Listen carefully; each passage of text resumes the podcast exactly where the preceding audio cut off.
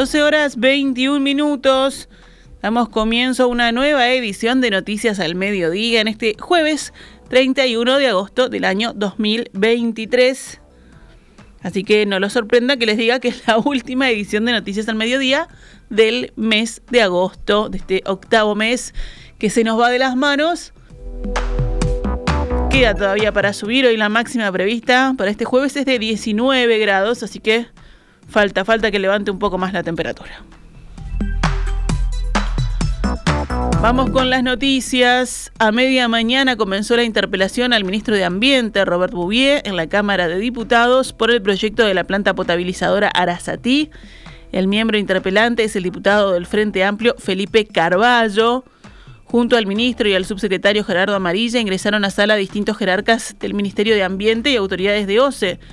Por lo pronto su presidente, Raúl Montero, y el gerente general Arturo Castañino.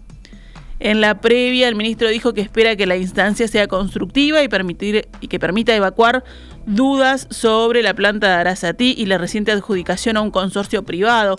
Vamos al Parlamento con el ánimo de aclarar las dudas que tienen los legisladores y el miembro interpelante en un proceso de una obra que va a ser un hito, dijo el ministro. El secretario de Estado aseguró que se trata de la obra más grande que va a tener el país en 150 años en cuanto a suministro de agua. El proyecto incluye la construcción de una planta que potabilizará agua captada del río de la Plata en las costas del departamento de San José y una nueva tubería de aducción de 1.200 milímetros de diámetro para la conducción de agua potable hasta el recalque Melilla, de modo de conectar con el sistema metropolitano. El concesionario, un consorcio conformado por las empresas Ciemsa, FAST y SASTEM, además de Berques, deberá hacerse cargo del financiamiento, el diseño, la construcción, puesta en marcha y mantenimiento de la infraestructura por un plazo de 20 años. La operación de la planta y sus instalaciones anexas estará a cargo de OCE. bien, no tiene asegurado el apoyo de toda la coalición de gobierno. Cabildo Abierto mantiene dudas y su postura final, adelantó, dependerá de las respuestas que el ministro dé a lo largo del llamado a sala. Hablando con la diaria, el senador Guido Manini Ríos dijo que su partido irá a escuchar los argumentos de una y otra parte. También recordó que había alternativas a la realización de ese proyecto, como por ejemplo la posibilidad de traer agua desde el Río Negro hasta el Santa Lucía mediante un acueducto mucho más barato. Entrevistado en 12 pm, en Azul FM, Manini coincidió con el Frente Amplio en sus dudas en cuanto a la financiación de la iniciativa. También lamentó que se trate de un hecho consumado.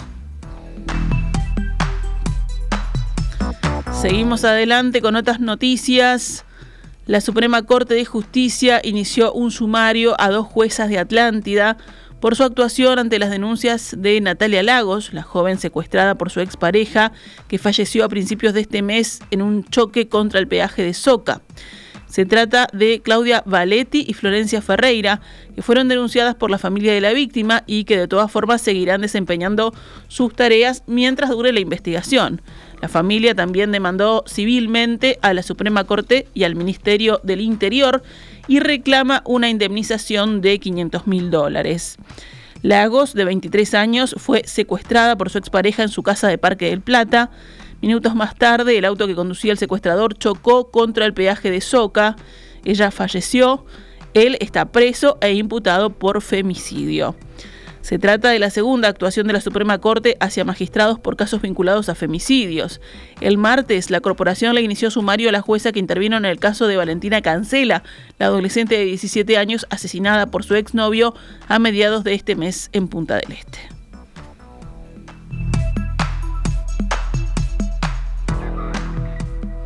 Una sentencia de un tribunal de apelación de los Emiratos Árabes Unidos señala que Sebastián Marcet no incurrió en delito al intentar viajar desde Dubái a Atenas con un pasaporte paraguayo falso. La Cancillería uruguaya intenta hacerse ahora con ese dictamen que probaría que la salida de ese país de Marcet, hoy prófugo de la justicia de tres países, no fue por la entrega en su momento del pasaporte uruguayo que le entregó al Ministerio de Relaciones Exteriores, sino porque fue absuelto por la justicia emiratí. Marcet fue detenido por la policía de Emiratos Árabes y el pasaporte paraguayo que portaba fue analizado. Allí se constató que se había cambiado la página de datos, así como la foto original por las informaciones y su foto actual.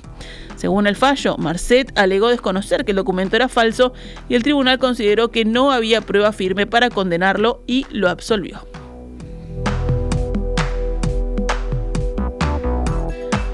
Un adolescente de 17 años se presentó este lunes ante Fiscalía y se convirtió en la novena víctima que formaliza una denuncia contra Gustavo Penadez por abuso y explotación sexual. Al igual que las otras víctimas, su identidad quedará bajo reserva. A Penadez se le incautó la semana pasada su teléfono celular y se le dispuso el cierre de fronteras por 180 días.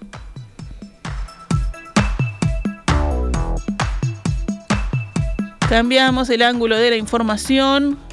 Las vacaciones escolares de primavera serán de tres días, del 22, mejor dicho, del 20 al 22 de septiembre. Las autoridades educativas definieron que el calendario queda incambiado pese a las alteraciones sufridas por el receso de invierno que se adelantó y estiró. Sin embargo, se permitirán dos excepciones para que algunos colegios privados puedan tomarse una semana entera de vacaciones en septiembre haber iniciado antes los cursos y por tanto contar con más días lectivos que los públicos, o haberse quedado con asuetos a su favor porque no habían sido usados en invierno.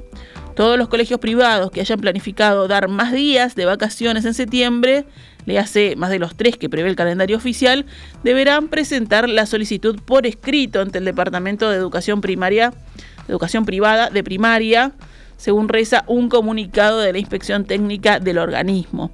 Una vez concretado el pedido, los inspectores analizarán el calendario puntual de ese colegio, qué cantidad de días efectivos de clase contempla, qué cantidad de asuetos ya usufructuó y si cuenta con saldo a favor para tomarse una semana entera de receso en septiembre.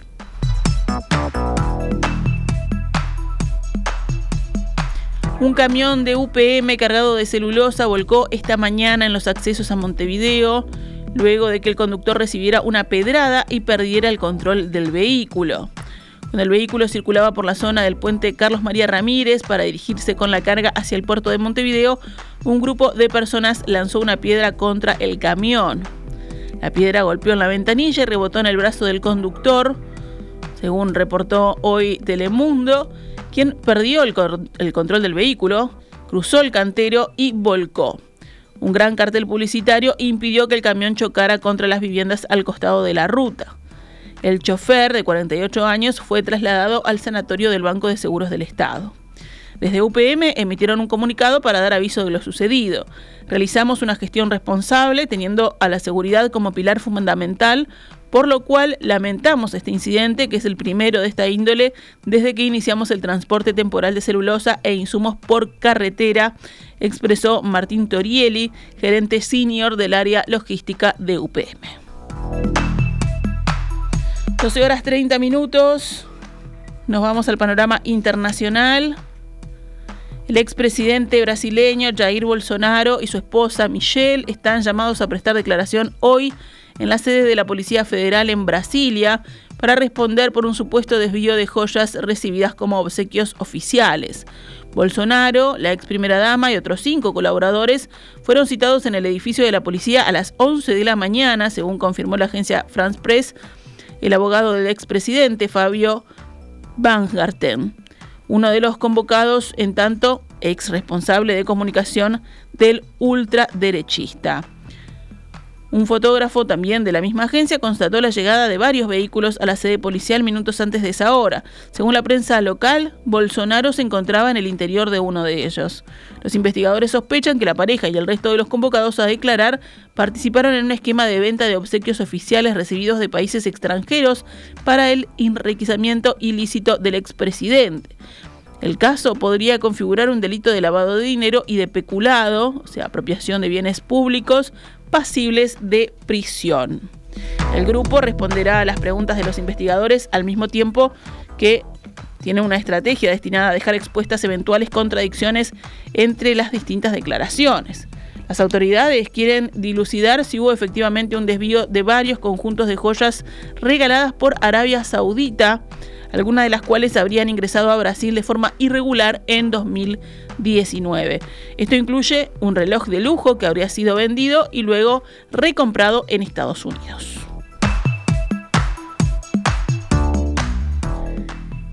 Quito, la capital de Ecuador, fue blanco de inusuales ataques con granadas y al menos dos atentados con coches bomba contra la autoridad encargada de las prisiones del país, cuyas cárceles funcionan como centros de operaciones de bandas del narcotráfico.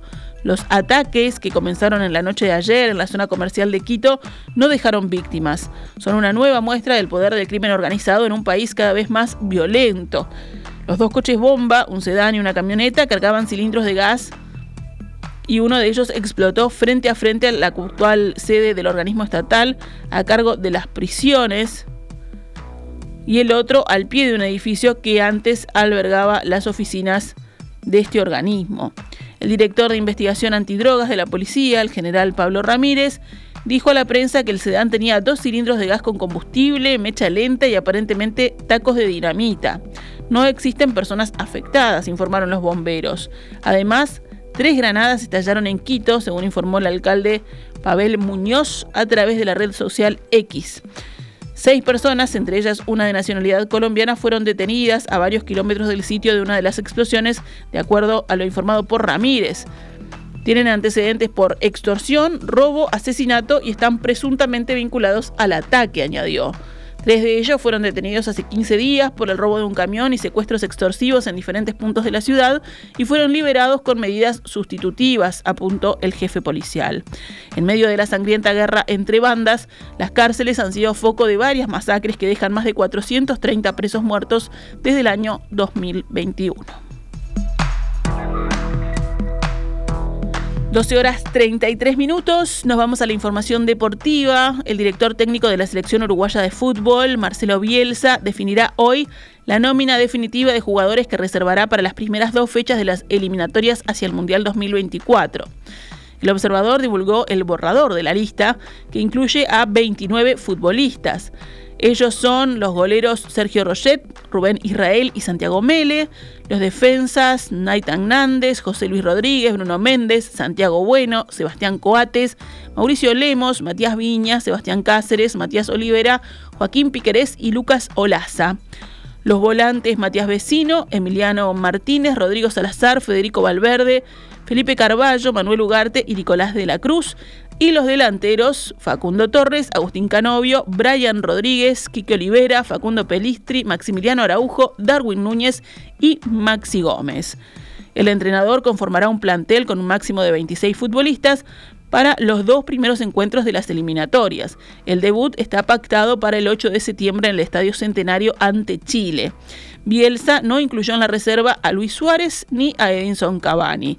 Además, quedaron fuera por estar suspendidos José María Jiménez, que está suspendido cuatro partidos, también cuatro para Fernando Muslera. Estos jugadores recién podrán actuar en la doble fecha de eliminatorias en noviembre.